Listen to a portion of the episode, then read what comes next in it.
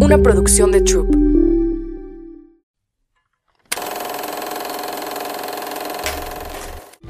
Hola, yo soy Carla Cardona y esto es Querida Valeria. Querida Valeria, aceptar es una palabra muy grande, una palabra que a veces creemos está reservada a solo unos cuantos sabios que dominan muy bien eso de tomar las riendas de sus vidas. En ocasiones la confundimos con resignación, lo cual nos priva aún más de nuestra libertad, sintiendo que somos víctimas de nuestras circunstancias y de lo que el gran creador ha destinado para nosotros, convirtiendo en carga todo lo que nos rodea. Sin embargo, aceptar será una de las acciones más poderosas que podrás aprender en la vida y que no, no está reservada para solo unos cuantos sabios. Está reservada para ti, mi niña, que quieres ponerle un alto a tus batallas internas, a tu sufrimiento, al drama, a lo mismo de siempre, a la confusión, a la injusticia y a cualquier forma de adversidad. La aceptación de tu realidad te traerá los regalos más grandes desde mi punto de vista, porque te rendirás humildemente a la realidad y la realidad siempre sana. Bienvenidos a un episodio más de Querida Valeria. En esta ocasión tengo un invitado sumamente especial para mí a nivel personal, que viene desde España para equiparnos un poquito de herramientas para encontrar un poco de paz y calma en todas esas tormentas que a todos inevitablemente nos llegan. Para los poquísimos que no, los, que no lo conocen, se los presento. Se trata de Enric Corbera. Licenciado en psicología, es uno de los pensadores más reconocidos a nivel internacional en el ámbito del desarrollo personal. Es creador del método de la bioneuroemoción y fundador del Enric Corbera Institute.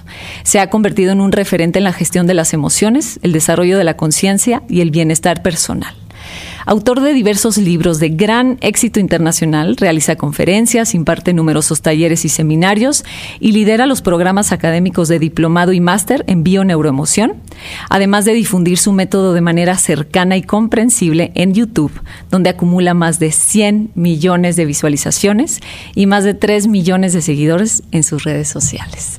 Bienvenido, Enrique, a esta tu casa y bienvenido a México. Gracias, gracias. Bueno, México es uno de los lugares que también tengo en mi corazón, eh, junto con Argentina, que bueno, de hecho es donde realmente empecé muy fuerte. En Argentina y México son los, como los, dos centros neurológicos de, de, América Latina. Y bueno, eh, lo que sí es verdad es que nadie es profeta en su tierra. eso, eso es muy curioso, pero es, es verdad. Y aquí te queremos mucho. o sea, realmente la gente conecta muchísimo con todo lo que compartes y te comparto que a nivel personal has influido de maneras muy positivas en mi historia familiar. Gracias, gracias. Mi mamá, mi madre es una gran admiradora tuya y por ahí empezó. Ella nos empezó a convertir tus videos. Esto es importante, la mamá. Es muy importante. Más en México. Exacto.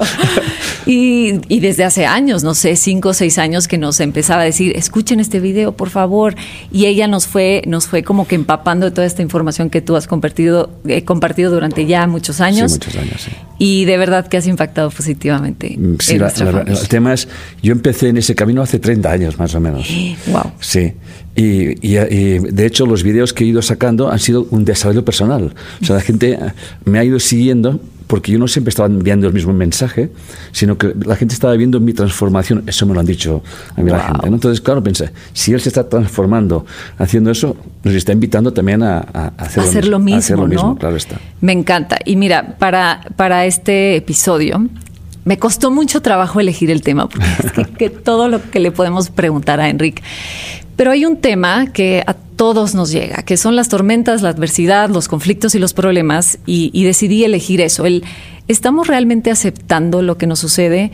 ¿Por qué nos cuesta tanto aceptar? ¿O por qué ni siquiera lo tenemos en el radar de aceptar, sino simplemente queremos ya ser felices, nos apuramos a, que ya mi vida esté bien, a que recobre la homostasis, el, el equilibrio otra vez, la felicidad y estar bien? Y sabemos que no es posible. Y yo en mi propio camino me he dado cuenta que se necesita mucha conciencia, se necesita mucho trabajo personal y herramientas, porque es muy curioso, porque cuando nos llegan los problemas a nuestra vida, a veces, muchas veces es lo contrario, pero a veces ni siquiera son tan graves, pero los hacemos muy grandotes por esta misma falta de herramientas. Y entonces le metemos mucho drama y entonces lastimamos a mucha gente en el camino, nos autodestruimos en ese, en ese proceso.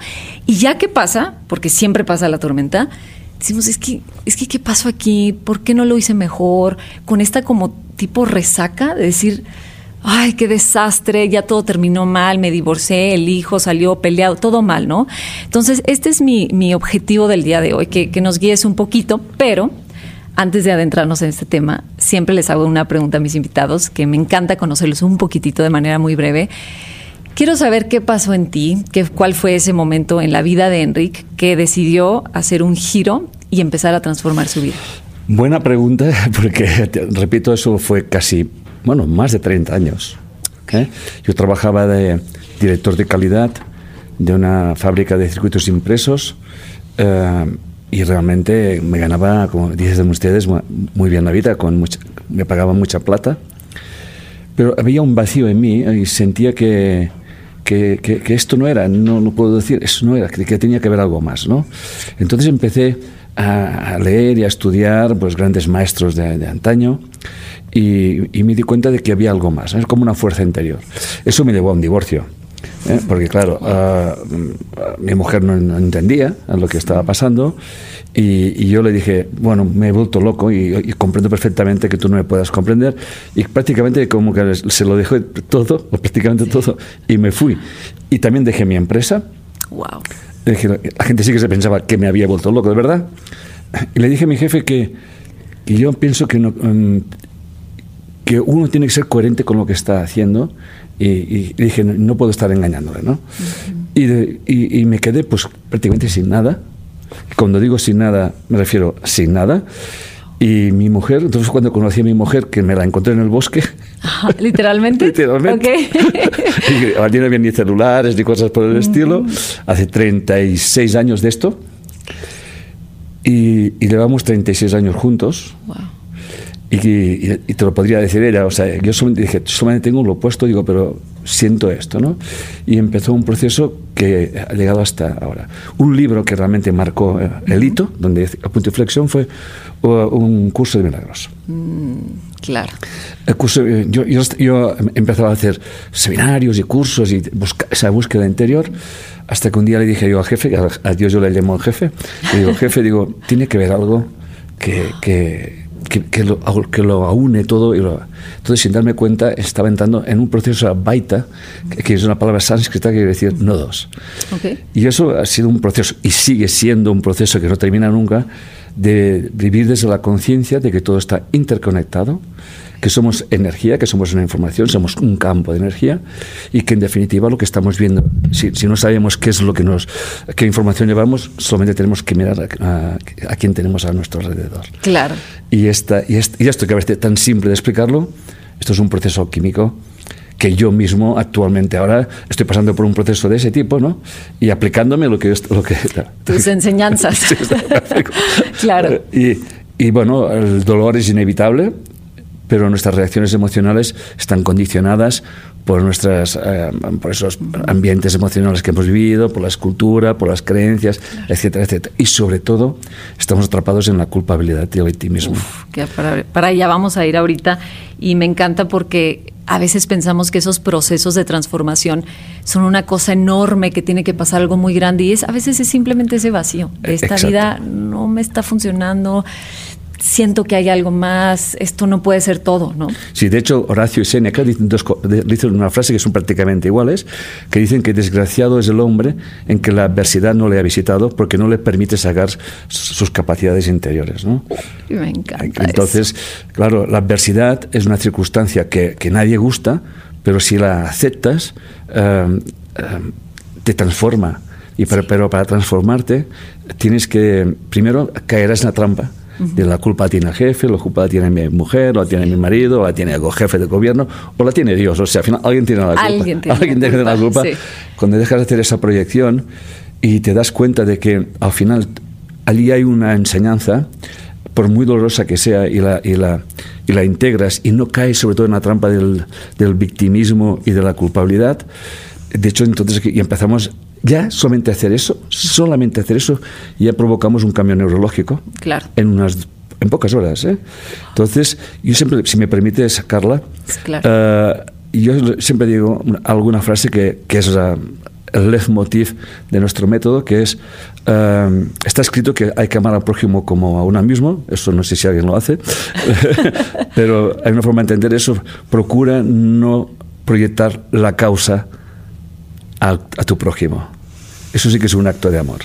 Y es bastante profundo. Y es profundo. Ahorita nos lo vas a explicar porque primero quiero que me expliques qué es la bioneuroemoción. La bioneuroemoción es, se, eh, partió de un punto y en esos, todos esos años ha ido evolucionando, evolucionando, evolucionando y sigue evolucionando. ¿no?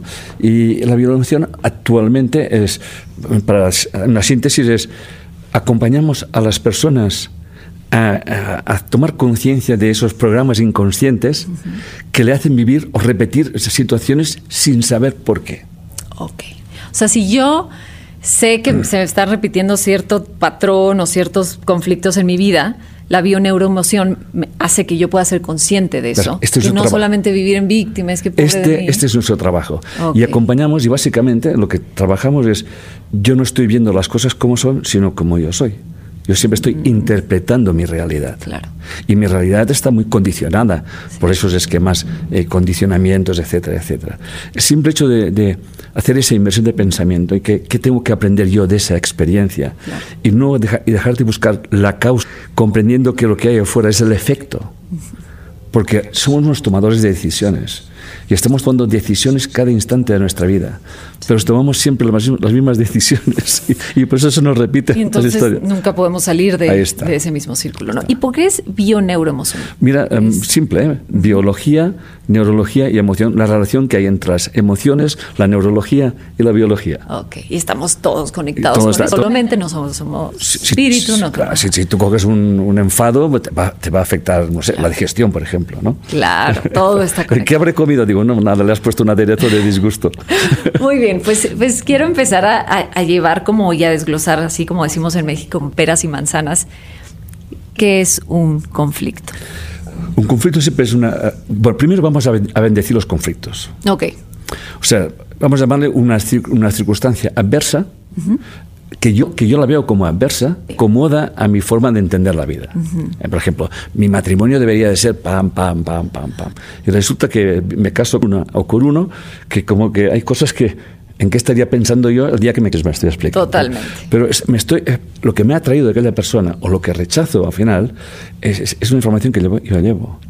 Ok, entonces se contrapone. O sea, yo ya traigo un programa hecho y estoy viendo algo allá afuera que no encaja con lo que yo pienso o Exacto. como con mis expectativas de la vida. Exacto. ¿No? Sí. Okay. además, siempre digo que como todo se complementa, sí. ¿eh? y siempre digo, quien tenga un hermano o una hermana siempre tiene la oportunidad de ver, siempre, siempre está aquel hermano o aquella hermana que es totalmente diferente a mí, ¿no? Yo digo, no es que, no es que sea diferente, es que es la, la, la, otra parte, vamos a llamarle la otra polaridad, ¿no? Uh -huh. Entonces, cuando te das cuenta de eso, te, das, te empiezas a te das cuenta de pues, que mamá o papá o tal vivieron unas circunstancias que esa información se heredaba, lo heredan los hijos. De hecho, la Biblia está escrito que dice, y los pecados de los padres se heredarán hasta la tercera y la cuarta generación. Esto es una aseveración muy cruel que, que el curso de milagros transforma diciendo, y tú puedes liberarlos de esa información. Híjole, y podemos hacerlo. Y, no, y tanto que sí. Se detiene ahí. Claro, claro. ¿no? Y a ver, yo tengo esta teoría, a ver, tú me dirás si, si ando bien. Eh, yo en mi vida me di cuenta que yo, por ejemplo, mi gran deseo era ser valiente. Yo sentía que a mí los miedos me apachurraban la existencia, no me atrevía a hacer nada. Yo quería ser de esas personas que, tenían más arrojo en la vida, más desenvueltas, menos inseguras, eh, como con esta presencia como más completa, ¿no? Y ahí me atoré años. Entonces, para mí, yo estaba interpretando eh, toda mi realidad, mi esposo, mis hijos, mis papás, todo era, estaba yo segura que estaban en contra de ese objetivo. O sea, yo cómo puedo ser valiente si tengo a este esposo, si, te, si mis hijos así, si mis papás, mira todo lo que hicieron mal. Entonces yo estaba ahí realmente muy sumergida. Y de repente escuché una cosa que a mí realmente me cambió, que fue que se, porque quiero, quiero saber en qué momento se presenta el conflicto, ¿no? Pero cuando yo tenía este deseo que realmente no estaba dando, empecé a ver que esos conflictos se estaban presentando para que yo tuviera la oportunidad. Muy bien. ¿Sí? ¿Está bien? Ser valiente. Si me permites poner una, una puntilla aquí. De hecho, mi mayor miedo es mi mayor tesoro aquello que me da miedo es la, es la, fuerza que mi inconsciente me está diciendo que tengo que hacer. Y entonces, para que, para que pueda salir esa persona valiente que tú eres, o yo mismo, tienes que pasar por circunstancias que puedas demostrar esa valentía. Exacto. Es como decían esta fábula, no sé si esté conectada, pero como cuando el señor quiere cruzar el río y llegan y le ofrecen una lancha. No, no, ahorita no, porque va a venir Dios. Él me dijo que me iba a ayudar. Exacto. Ah, bueno, adiós. Y pasa otro. Oye, tengo una lancha aquí, ¿quiere para que cruces el río? No, gracias. Ahorita va a venir Dios a ayudarme. Entonces se muere y entonces. Y se queja Dios. Eh, eh, claro, es que te mandé lanchas, te mandé flot, o sea, te mandé Esto es muy importante, Carla, porque siempre ese campo, llamémoslo. A mí me, me gustaría aclarar que Dios es un concepto y, para, el concepto es como inteligencia universal, que tiene una cualidad, es que no juzga. Ok. O sea, esa, conciencia es tan, es tan prístima, su inocencia, que si tú le pides un vaso de leche, te das un vaso de leche. Si dices, yo no quiero un vaso de leche, te da un vaso de leche. O sea, que al final el concepto no, no lo entiende. ¿eh? Entonces, por lo tanto, eso es muy importante que lo tengamos siempre presente.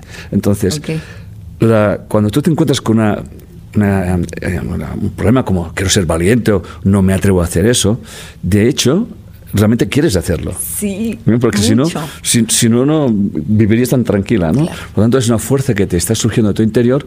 Eh, por ejemplo, que estoy, lo que he hecho en mi vida y, la, tesitura, donde me encuentro, yo, de hecho, el camino que he hecho no lo he hecho para nadie, porque no hay nadie. Lo he hecho mm. para mí. Por eso todos los demás que se han acercado, como por ejemplo tú, uh, corazón, cariño, eh, que yo siempre digo corazón a la gente. claro. corazón. Uh, uh, me, me, ayudáis a, a, desarrollar. Por lo tanto, las dificultades son oportunidades para, para crecer y, y conocerte. Eh, y de hecho, siempre decimos que las tormentas siempre están a favor del marinero, porque el marinero, para ser un buen marinero, necesita las tormentas. Pero entonces lo que tendría que pasar es que yo tendría que tener más clara mi meta, por ejemplo, si yo quiero, no sé, el éxito laboral, entonces tendría que tener muy claro ese deseo para entonces aceptar que todo es parte del proceso para llegar acá. Primero tenemos que aclarar qué entendemos por éxito. Ah, esa es otra, ¿no? esa es otra, ¿eh? O sea, yo quiero un éxito laboral. Mm, a mí me dice, es envía una emoción. Hacemos eso. No, es que yo quiero éxito, quiero tener éxito. Y yo le digo, mm, ¿qué te puedo entender por éxito? ¿Eh? Tienes que definírmelo. Eh, claro, porque la Y luego a veces piensas que tu éxito es dinero, digamos. Por ejemplo, pero yo no lo sé. Claro. Me, sigue entonces, ¿qué debo entender por éxito? ¿no? claro, aquí sale de todo, ¿no? O quiero tener eh, relación de pareja, ¿no? Bueno, vamos a entender, ¿qué entiendes tú por pareja? Claro, y aquí también sale de todo. ¿eh? claro. Entonces, a partir de aquí es cuando podemos hacer preguntas. O sea, de hecho, se llama eso desafío. O sea, o sea las, personas cuando vienen a una consulta vienen con su neurosis, con su, con su historia. Y, y, algunas veces lo que buscan es que el, que la acompañe, en ese caso, pues como que le reafirme su neurosis o se, le, se la aclare un poquito. ¿no? Pero al final les, les desafiamos y se dan cuenta de que que no, no, saben bien bien lo que están queriendo, ¿no? Y aquí es cuando empezamos realmente a hacer un cambio de percepción y la persona empieza a tomar conciencia de que eso que cree que le falta o no tiene está en sí, pero si no tiene claro lo que quiere. Claro. ¿eh? Es que yo quiero, una, quiero tener una pareja, bien, perfecto, pareja. O las parejas siempre me dejan, ¿no? Em, no, no, no, las parejas no te dejan. Tú te encuentras parejas para que te dejen porque tú no quieres tener pareja. Ay, qué Ay, que hemos tocado, hemos tocado fondo, ¿verdad que sí? claro, ¿has visto cómo, cómo eso te, te, hace pensar? Digo, ¿para qué siempre te encuentras con, con, las mismas personas en el camino? No será por mala suerte. No sé, ni por un mal karma o porque has visto un gato negro. O sea, claro. Eh, te estás encontrando con una historia para que realmente te hagas ver que. Es que siempre me encuentro personas que no, no quieren compromiso. Vamos a entender que hemos de entender por compromiso primero, ¿no? Claro. Pero bueno, pues oh, y sale de todo, ¿eh? Qué maravilla la manera de desglosar. Sí, sí. Porque justo yo creo que muchas veces ya tenemos eso que queremos, ¿no? Ya está dentro de nosotros. Porque a, a veces cuando indagas un poquito dices porque alguna vez he hecho como este tipo de ejercicios y yo conmigo, digo, sería genial estar acompañada, ¿no? Pero como cuando tengo ese tipo de meta, quiero una pareja, entonces cuando, cuando defines qué es lo que te va a traer esa pareja, amor, felicidad, compañía, y entonces te das cuenta que tal vez esa pareja ni siquiera te va a dar eso, eso tú, que tú quieres, amor, reconocimiento, apoyo, ya te lo puedes dar tú, y que si llega una persona te sumará o no. Si hay alguien que no te respeta, porque te falta el respeto de mil maneras, te está enseñando que tú no te respetas. Ok. Se llama la inversión de pensamiento. Claro, eso es, desde la conciencia de unidad. O sea, la, la bionormoción es un proceso de, desde la conciencia dual a la conciencia unidad. O sea, todos estamos en un campo. De, hecho, eh, Einstein decía que solamente existía el campo. Carl Gustav Jung nos habla del, del self, de la unidad, que hemos en la, en el, la dual volver al self. Por tanto, el self, que es la unidad, la conciencia una, para conocerse a sí misma necesita el dos, o sea, necesita la otra polaridad. Necesito al otro. Vivimos en un mundo ah, dual, por tanto, polar. Y nosotros no podemos eliminar una polaridad porque desapareceríamos nosotros. Eh, si, esto es así, o sea, la luz sabemos que es luz por la oscuridad, lo femenino y lo masculino, ¿no? O sea, la, catión y el anión, o sea, en, química, ¿no? O sea, al final todo, todo se junta una parte que le, falta un, electrón y otra que le sobra un electrón, se juntan para formar una, una, una, sala estable, una sala estable. ¿Y cuáles crees tú que son los peores errores que cometemos al tener ese problema en no sé, por decir mi pareja decidió irse, que aquí decimos mucho, me dejó, ¿no? Pero bueno, decidió irse y terminar esta relación y se va. ¿Cuál, ¿Qué es el peor error que yo estoy haciendo? El peor error y único error para mí es hablar del otro como la causa de tus problemas. Ok, a ver, ¿cómo sería eso? Uh, yo eh, tengo una circunstancia adversa, la que sea, con, en el trabajo, con la compañera, con el jefe, tal y cual. Por ejemplo, con el jefe. Vamos a poner el jefe por, por ponerte un ejemplo, ¿no? O la jefa.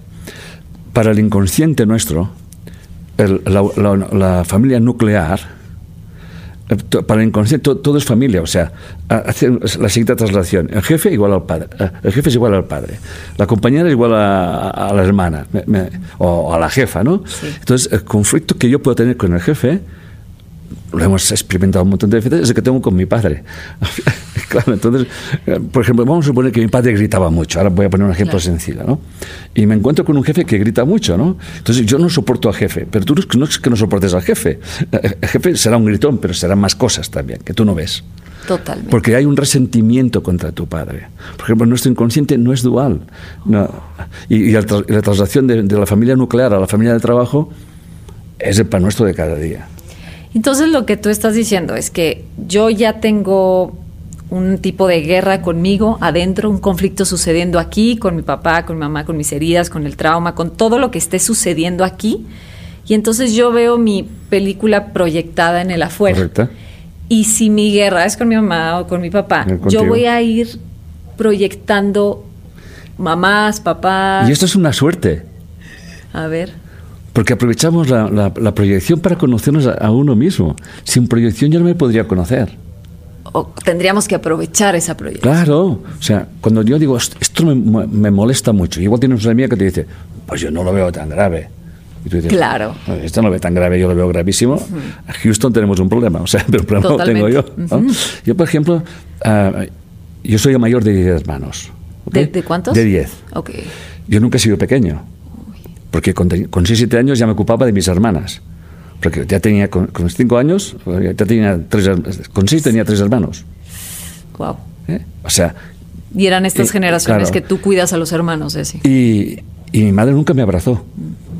Por tanto, yo cuando más mayor veía que la gente se abrazaba y tal y cual, a mí me daba un, un rechazo, ¿no? Hasta que un día dije, uy, eso tiene que ver conmigo. O sea, eso que me molesta tanto, eso tiene que ver conmigo, ¿no? Bueno, ahora ya me abraza todo el mundo y me dejo abrazar por todo el mundo, está claro, ¿no? pero solamente es un ejemplo muy sencillo, pero... O, o, mi hija. Yo, yo, hice de padre de muchos hermanos míos, ¿no? Y mi padre es muy, muy joven y luego durante un tiempo mis hermanos me, me, me llamaban y claro, buscaban, proyectaban en mí el padre, ¿no? Hasta un día les dije, yo tengo, tengo mi familia, tengo que seguir mi familia, ¿no? Pero yo tengo una hija de primer matrimonio que no quiere tener hijos. Este, ella está compensando y lo que ha hecho, tiene una pareja que tiene dos hijos, donde la mujer se fue. O sea, y, Dios los cría Y él se junta. y es, correcto lo que dice, todo está conectado. Todo está. Leonardo da Vinci lo decía, aprende a ver, todo está conectado, todo está interconectado, o sea... Eh, Pero nos sentimos separados de eso que sucede. Eso, eso no es un problema. Eh, es el juego de la separación. Pero luego cuando... ¿Para qué yo siempre repito esas relaciones o esas experiencias? O siempre me encuentro con esto. ¿Eh? Y hay un momento que dices, bueno, quizás no es mi culpa, que, se quite por favor la culpa, que al ego le encanta la culpa. Dice, bueno, pues ahí tengo una información que, que habla de mí, ¿no? ¿Ok? Ok. Y entonces solamente, solamente haciendo eso, solamente haciendo eso, ya tu, tu estrés baja. Ok. ¿Eh? Eso es, es, importante. Luego, no, hace falta que llegues a encontrar la, la respuesta adecuada, pero aparecerá. Es que me encanta que uses la palabra información porque le quita mucha carga, ¿no? Entonces, como que algo muy acertado sería ver esta información que tengo frente a mí. Correcto. ¿Qué me dice de mí? Correcto. Es directo a mí, no que me dice del otro. No, no, no, no, no, ¿Qué está diciendo de mí? hay una cosa que puede ser clara, ¿no? Por, ejemplo, Juan, que es un nombre, ¿no? Es, es envidioso. Y Juan es envidioso. Sí. Porque hasta además estamos de acuerdo, cinco, ¿no? Pero es que a mí me molesta mucho la envidia de Juan. y, claro, y, Juan es más cosas que envidioso. Claro, pero yo solo pero puedo yo Y por eso yo también tengo esa envidia. Mm, okay. ¿Eh? Entonces, cuando empiezas a indagar, la autoindagación, que, que es lo que enseñamos en Bionormación, es coger una libreta, apuntarse eso es lo que te va viniendo a medida que tú vas haciendo esa inversión de pensamiento. Lo que te vaya viniendo sin, sin buscar nada, ¿no? Y es como que se van reordenando ideas y abrimos nuestra mente a otras ideas eh, porque no estamos encerrados en nuestra verdad. al, final, el gran regalo que nos podemos hacer es uno, ¿eh? es reconocer que tu verdad o mi verdad es mentira. ¿Cómo está eso? Claro, porque son las historias que me cuento. De hecho, todo el mundo se cuenta historias para seguir aguantando las mismas pendejadas como en México. claro.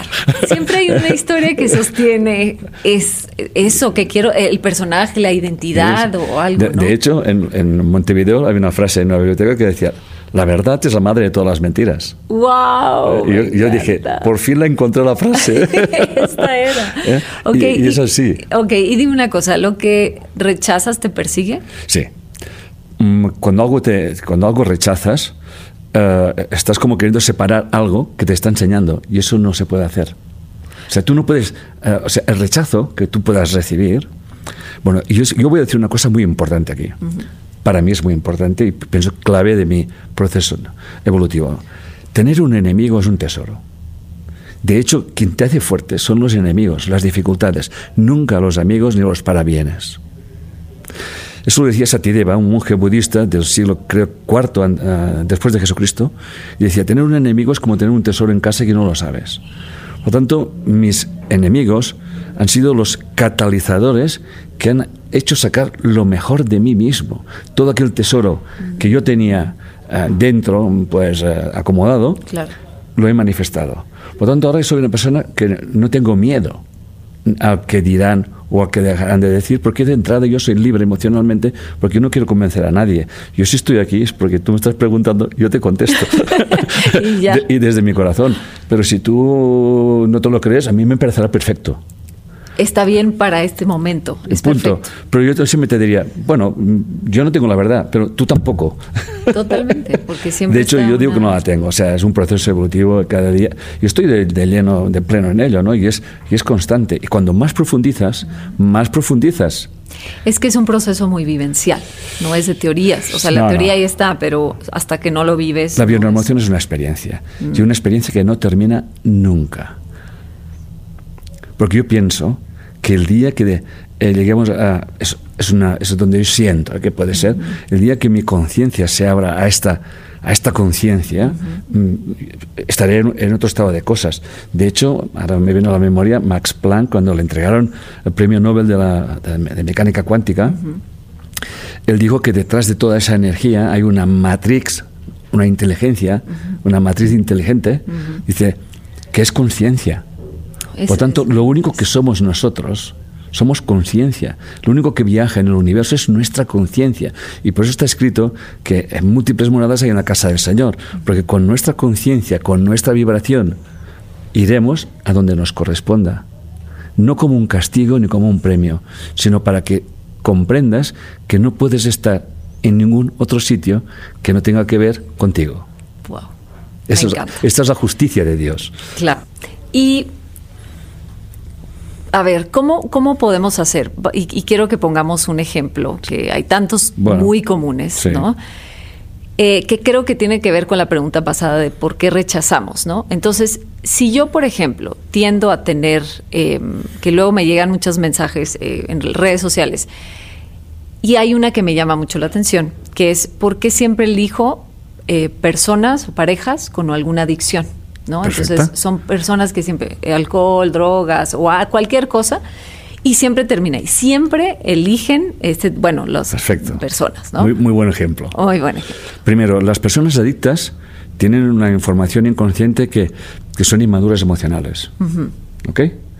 Caer en la, adicción es una, es una, es una, una huida. ¿Ok? Normalmente, normalmente, digo normalmente por mi experiencia, las adicciones, y sobre todo en países como México, que son la madre es la madre, y el padre, y la educación entre lo que, del hombre y la mujer es muy diferencial. ¿eh? Es como que el, hombre ya de pequeño nace con que, no sé. Y con este peso, ¿no? Y también está. Eh, entonces, la, adicción de una persona siempre es buscar em, salirse de la incomodidad para encontrar una, un sitio cómodo. ¿Ok?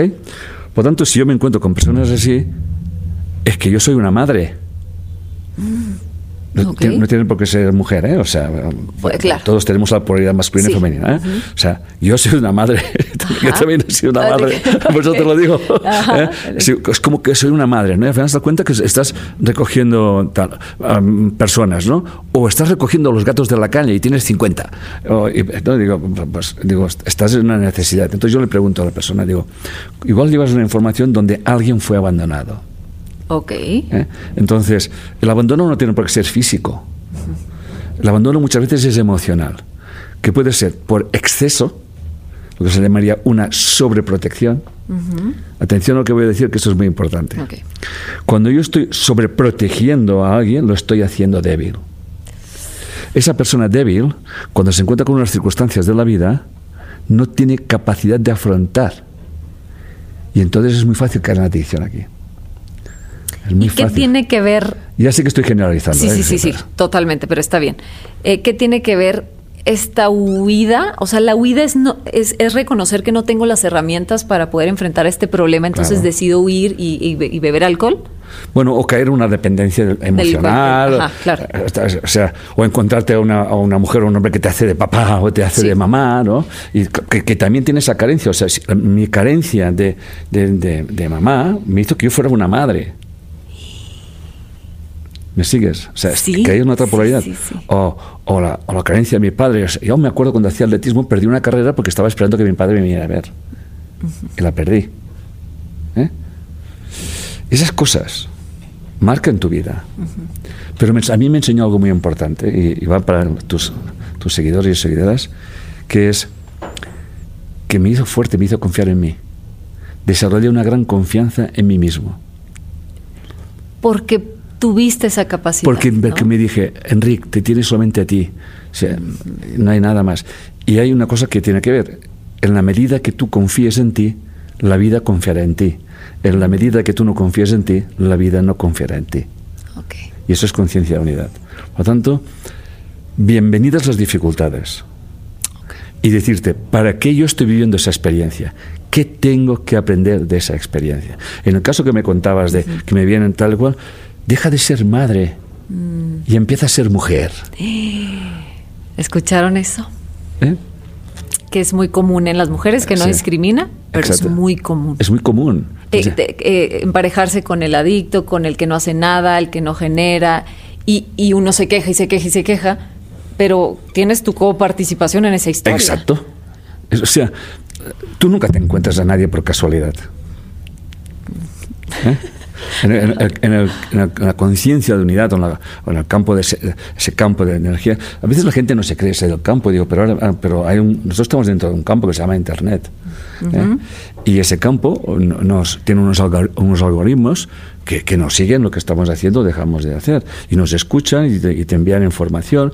O estás hablando de tomarse una pizza y te anuncian la pizza más cercana, el, mismo celular. ¿no? O sea, eso solamente es una burda copia de ese campo que es la energía. Por lo tanto, lo que estoy diciendo yo lo han dicho muchísima gente, mucha, muchos más sabios. ¿no? Rumi, por ejemplo, maestro uh, sufí del siglo XIII, decía, solamente uno entre un millón comprende que en una gota de océano se encuentra el océano entero.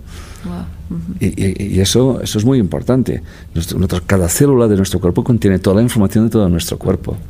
Pues en, la película Soul, ah, el pececito que busca, busca el océano, el viejo le dice, pero si estás en el océano, dice, no, esto es agua. Pues la gente no es consciente de que está dentro de ese campo. Por lo tanto, yo siempre enseño a la gente, bueno, en, el instituto, que nosotros tomamos decisiones constantemente. Yo siempre puedo decidir cómo vivir cada experiencia. De hecho, Viktor Frankl, el que estuvo encerrado en un campo de concentración, dijo que a un hombre le pueden quitar todo todo, absolutamente todo, menos una cosa. La aceptación y la aceptación de cómo quiere vivir aquella experiencia. Que para allá vamos, la aceptación. Eso es lo que es la aceptación, ¿no? Eso es, y, quiero que, la desglosemos muy bien, porque eh, yo también en mi propio camino, eh, para mí ha sido la única solución. Es, fue el parteaguas, el, el, el gran antes y después de mi vida cuando me atreví, porque se requiere de valentía, no querer cambiar nada, empezar a observar. Yo, yo tenía un ejercicio de escritura que me ayudó muchísimo, como de esto, ponerme en papel, esto soy, estas decisiones he tomado, así me siento, esto pienso todo el día porque me estoy preguntando los resultados, pero me levanto y ya me estoy quejando, pienso mal de mí, estoy criticando. Entonces eso no es casualidad. Entonces si tengo esta película enfrente, bueno, yo creo que hay que revisar la máquina, hay, que, eh, hay que revisar el proyector porque algo no está funcionando. Y yo nunca me di cuenta del gran, el gran poder que tenía la aceptación hasta que lo viví, porque creo que eso es una, una parte muy importante que mencionas, que es algo que se vive, aceptar lo que me sucede, sin letras chiquitas, sin peros, es así estoy hoy radicalmente. Hay una historia que es cierta, de un norteamericano que fue hecho prisionero y lo encerraron en una célula de castigo durante tres meses. Célula de castigo a oscuras, Tres meses. Yo no, me lo puedo ni imaginar. Todo el mundo pensaba que se volvería loco si es que salía vivo. Y decidió revisar toda su vida y salió iluminado. De esos tres meses. Salió un ser despierto. Y vivió en la más profunda oscuridad. Es que si, si algo así es posible para un ser humano, que no es posible para todos. Exacto, porque todos somos, estamos hechos de imágenes y semejanza de, de, esa energía, ¿no? Por lo tanto, ¿Cómo crees que empieza ese proceso de aceptación? dejar de ser víctima. Ok. Dejar de jugar el juego del victimismo. Porque el victimismo te paraliza. O sea, la, la víctima piensa que ya no tiene que cambiar. Ok. Entonces, esa sería una señal. Cuando yo me doy cuenta que yo no tengo por qué cambiar, es, es, que es, muy adicto eso, es, muy, es muy adicto jugar al juego del victimismo y proyectar la culpa y esperar que no solucionen la vida eh, que venga alguien cuando realmente quien puede solucionarse la vida el otro día leo una historia de, de tres millonarios que decidieron dar todo su dinero a, una sociedad, a un pueblo, que todos eran muy pobres. Lo cual cada persona recibió 1,5 millones de dólares o euros, llámelo como quieras. ¿no?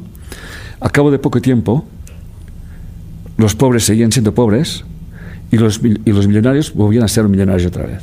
Por lo tanto, esto es una actitud frente a la vida. Cuando tú crees en ti y cuando no vas por el mundo proyectando culpabilidades, etcétera, etcétera, yo no estoy diciendo que tú no, te disgustes ni que te enfades, porque eso es natural, pero hay que sostener ese enfado, ¿no? Entonces, y, hay que empezar, primero es muy normal, no, es porque, ah, claro, claro, no. Párate, que tengo que aprender de esa experiencia, ¿no? Y esto aunque no sepas qué hacer, pero el simple hecho de hacerte esa pregunta, vas a recibir la respuesta. ¿Y cuándo? Cuando estés tranquilo, cuando, estés, cuando, cuando menos te lo pienses, sabrás. Y yo creo que es una parte muy importante del proceso, la paciencia, de hoy no entiendo nada de lo que está pasando en mi vida. Me rindo. Me rindo. No me resigno. La rendición es aceptación. La resignación es buscar culpables y mala suerte que tengo. No, no, no. La rendición es un estado de aceptación, sobre todo de aceptación, sabiendo que la información que estoy viviendo tiene que ver conmigo. Y cuando más profundizas en eso, más vas entrando en la oscuridad. Es que eso es la gente. Porque más estás permitiendo que salgan cosas que están allí bien encasilladas, bien encasilladas, ¿no? Y entonces es un proceso, por eso digo que siempre que la emoción es un proceso químico de transformación. Y, no termina nunca, porque yo llevo con eso montones de años y, me pego cada panzada y cada historia, pero, pero claro, al final te das cuenta de que si quieres dominar una situación tienes que vivir la experiencia, porque si nunca la vas a dominar. Y creer que has llegado es el error que te hace creer el ego. Trampa. trampa, es trampa. No, llegar, yo siempre digo que la emoción no tiene final, repito, y que, es, que, la emoción o esa toma de conciencia de relacionar emociones con nuestra neurología y en nuestra, y nuestra biología, que la epigenética nos está demostrando que funciona así y que le damos información epigenética de nuestros ancestros y se reflejan en nuestros hijos y los estados emocionales que han vivido nuestras madres en el estado de gestación se acaban marcando, se acaban creando la personalidad de, esta, de este hijo que vas a tener. Eh, Siempre. Em, lo único que quiere hacer es estar despierto. Pero estar despierto no es, ah, no, no, es estar consciente de que, atención, que vivo una experiencia que pueda afectarme y para qué la estoy viviendo. ¿no? Y al final, al final, mm, al final aquí surge, cuando empiezas a comprender, surge el perdón. Porque ya no necesitas, necesitas perdonar.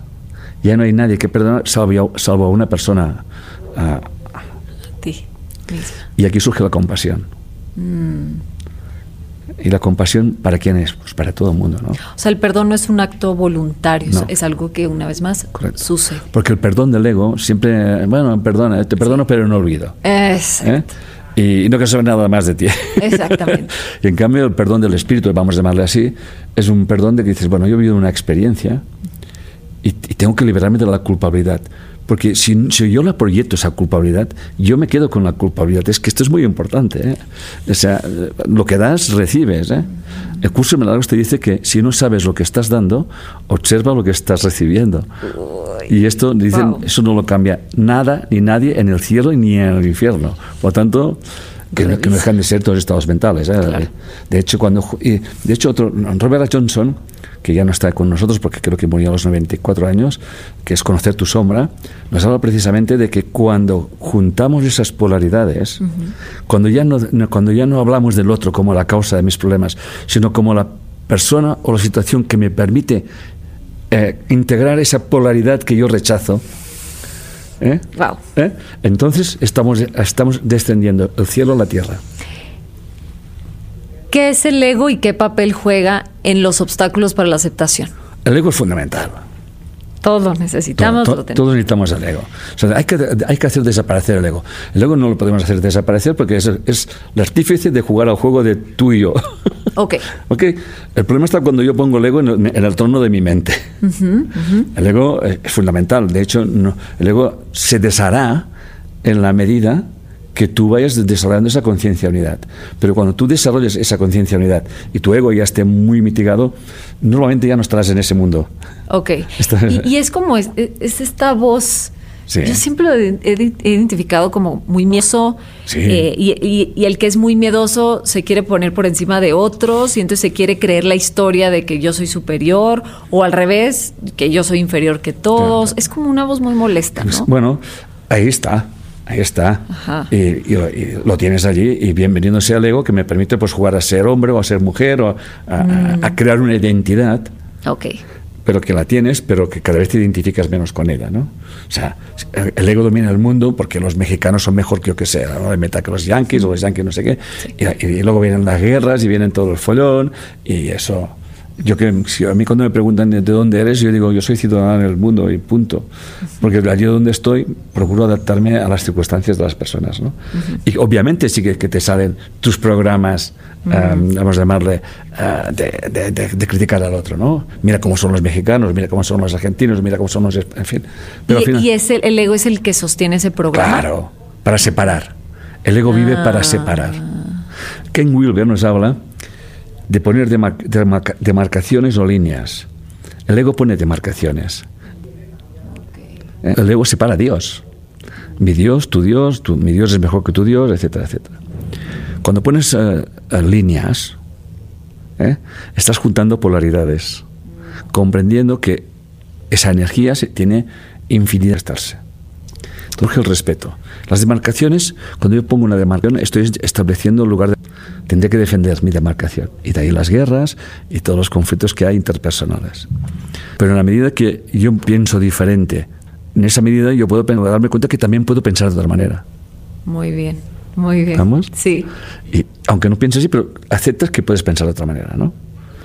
Entonces, e, ese es el, el que me separa, ¿no? Entonces, en el conflicto que em, mi esposo es el borracho, inútil, ta, ta, ta, mi ego me tiene un poquito secuestrada diciendo, yo soy superior. Yo soy mejor porque yo no bebo, yo cuido a los niños, yo tengo un trabajo, yo mantengo la casa, yo no sé qué.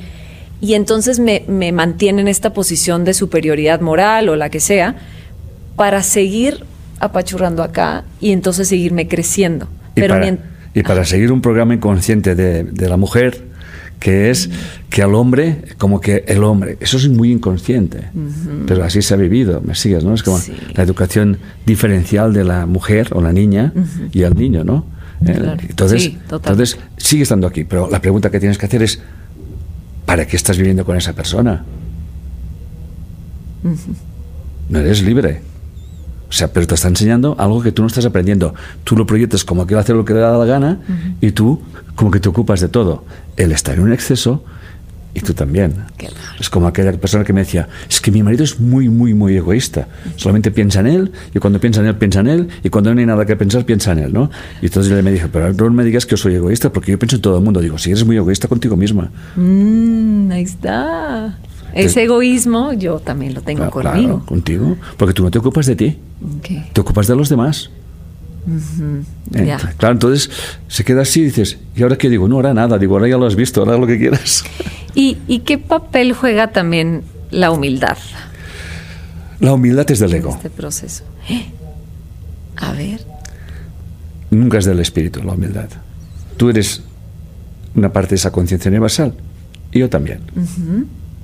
Mira, ahora podemos jugar lo que quieras, pero la humildad, la humildad que yo entiendo que no es del ego, es la humildad, es saber que lo que estás haciendo no lo estás haciendo tú, sino una conciencia que tú le has, has abierto tu mente para que se manifieste en tu vida. Eso lo enseña muy bien un curso de milagros, ¿no? Sea, por ejemplo, yo he venido hoy aquí y estoy con un jet lag y cansado, unas 24 tal, y me he dormido, he dormido fatal, ¿no? Pero al final yo entro aquí, me siento aquí y digo, bueno, mm,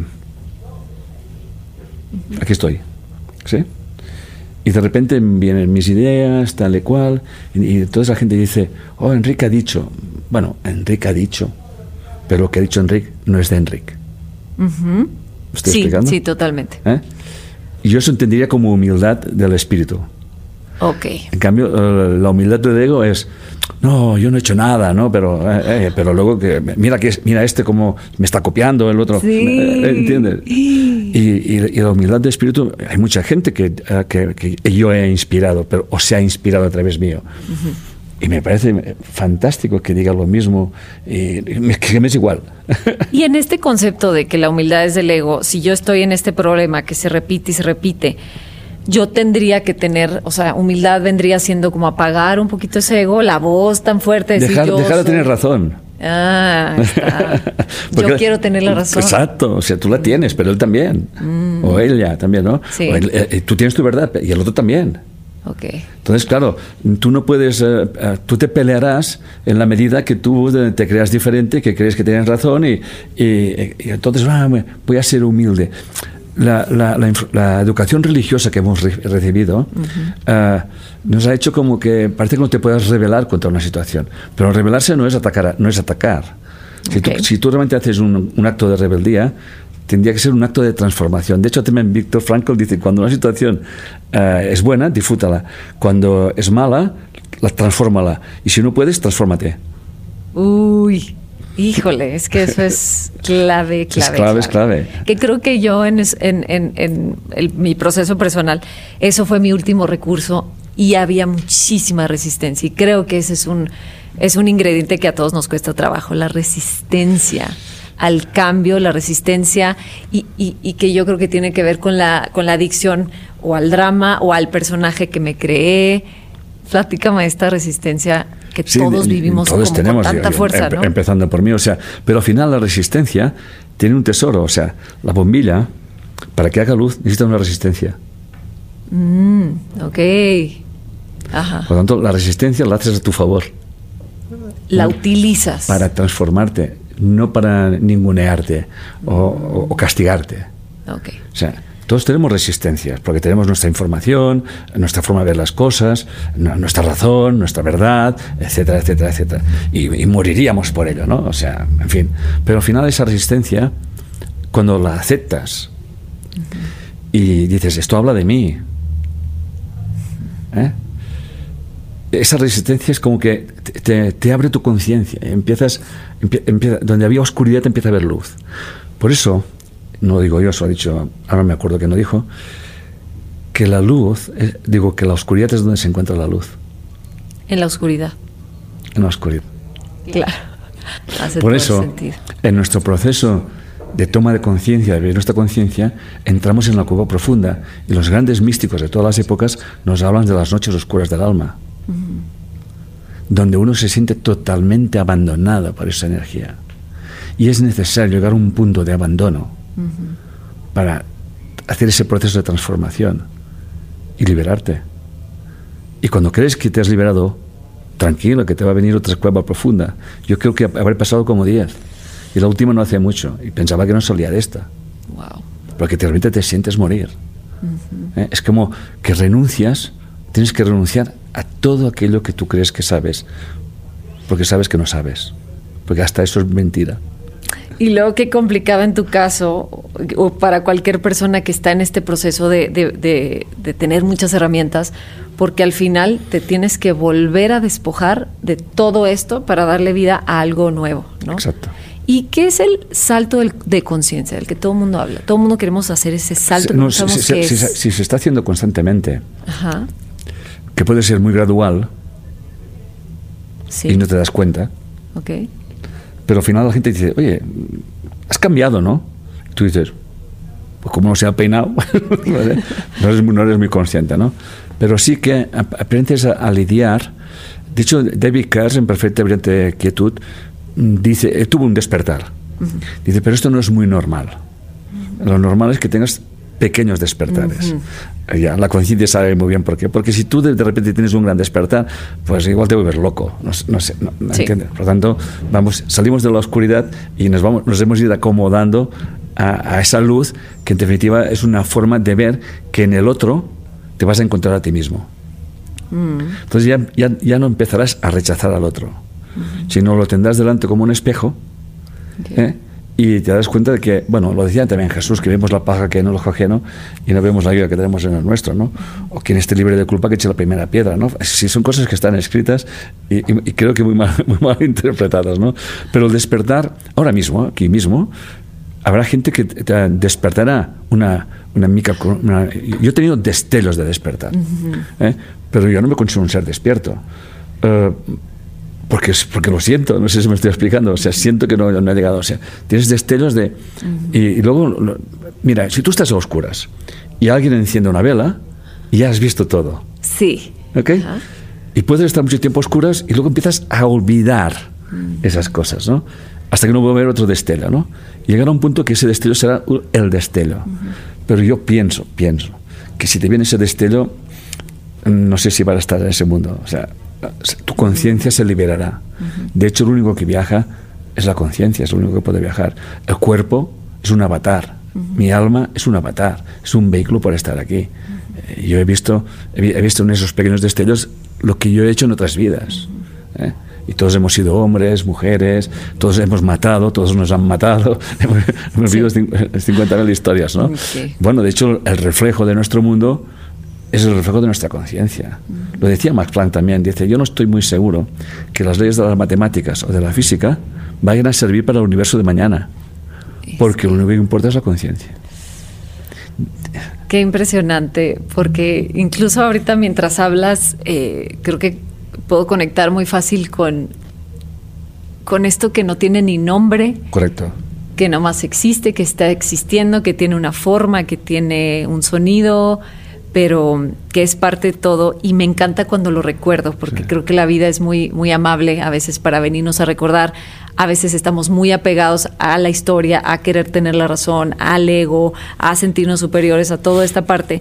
Pero de repente estar abiertos a que llegan estos momentos en donde despertamos eh, que, yo creo que a lo mejor es, es mejor o, según la personalidad para mí creo que sí fue bastante radical el cambio total no pero me han funcionado mucho los pequeños cambios. Y mm, te agradezco mucho por, por esto que tú tienes y, no sé si estés consciente de, eso, porque es, es, lo que estamos diciendo, eso es una energía bien bonita.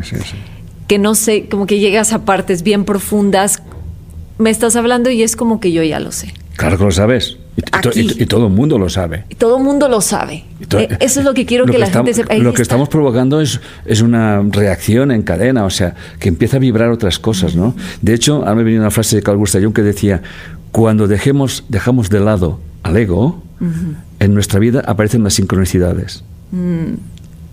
Nomás hay que tantito acá. Déjale tranquilito. Exacto. Que se queje, que ladre si quiere. Que ladre.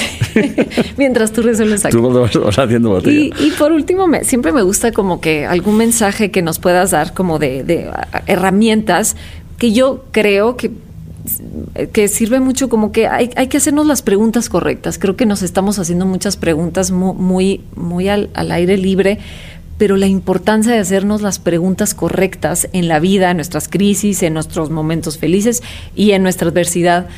¿Qué, preguntas, no sé, a lo mejor dos o tres preguntas que tú les pudieras compartir para que en esa adversidad, cuando está toda esa película llena de caos, de pérdida, de, no sé, de todo esto que nos sucede a todos, de confusión, de victimismo, de tragedia, de drama, ¿cómo puedo regresar ¿Cómo puedo, qué, puedo utilizar para anclarme aquí? Yo tengo una frase. Y transitar. Que es la siguiente.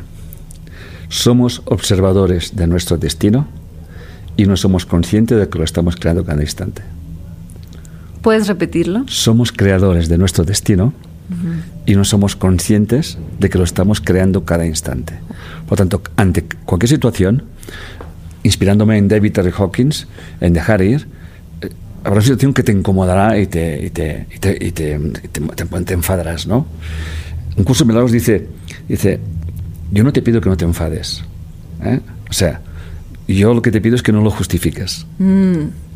que ahí es donde nos Ahí está donde nos enganchamos. Y David Hawkins prácticamente dice lo mismo, ¿no? Dice, tú, tú sostienes tu enfado pero evitarás caer en la trampa de culpar a alguien. Pero también te evitarás la trampa de culparte a ti, que, al ego le importa un comino a quien culpes, mientras, culpes a alguien. ¿no? Entonces, eh, cuando comprendes que esas reacciones frente a las adversidades de la vida eh, las puedes convertir en tesoro y que te, que te implica algo muy importante, tomar una decisión, la decisión que tienes que hacer nunca debe de ser contra alguien y ahora me viene una frase de, de Krishna Arjuna, que tenía que entablar batalla contra el enemigo, y le pedía a Krishna, a Dios o a la conciencia, que tenía que coger la espada. Y él le dijo, coge la espada, pero ten los pies en la flor del, loto, del corazón del Señor. O sea, tú haz lo que tengas que hacer, pero no por venganza, mm. no por acritud, no porque te creas mejor. Por lo tanto, bendice tus circunstancias negativas porque allí encierra tu maestría. Y si vienen, es porque esa conciencia sabe que tú puedes. Me encanta, me encanta y yo creo que es, si alguien está pasando por eso, si alguien siente que no hay luz al final del túnel, que no hay camino, que no se le ve ni pies ni cabeza a lo que están viviendo, acordarnos y este es algo que se hace un hábito. Que si yo estoy pasando por eso, recordar esto va a tener una respuesta, esto me va a traer el aprendizaje cuando sea el momento indicado, cuando yo esté lista, listo para recibir lo que tengo que recibir. Y para ello, deja de culpar a las circunstancias que tú pones fuera. Por más que quieras, o sea, resístete a culpar al otro. O sea, resiste. hay que, no tienes que caer en la trampa de, la culpa la tiene el presidente del gobierno, lo tiene Dios, lo tiene mi No, no, no, no. Eso no te, eso no te va a despertar, ni, te va, ni te va a marcar el camino. Eso tiene que ver conmigo. ¿Qué espera la vida que yo haga? ¿Qué, qué, ¿qué tesoro me está enseñando que voy a sacar? Qué tesoro, ¿Qué tesoro, ¿qué tesoro vas a sacar? Porque los tesoros siempre están escondidos. O sea, tu miedo era tu, tu, tu miedo era, era tu tesoro. Sí. ¿Eh? Sí, ese era mi el, de hecho, un miedo es una, es una atracción al revés. O sea, cuando tú tienes miedo a hacer algo, es que estás, estás preparada para hacerlo. Claro. Miedo a viajar, viaja. me encanta. Es, ponerlo en el, en el lugar adecuado. Sí, yo, yo siempre tengo esta frase que doy mucha lata con eso, que es donde sientas miedo, ahí es. Ahí vas, ahí, tienes que ir. Explóralo por ahí. Porque tú lo has vivido. Sí.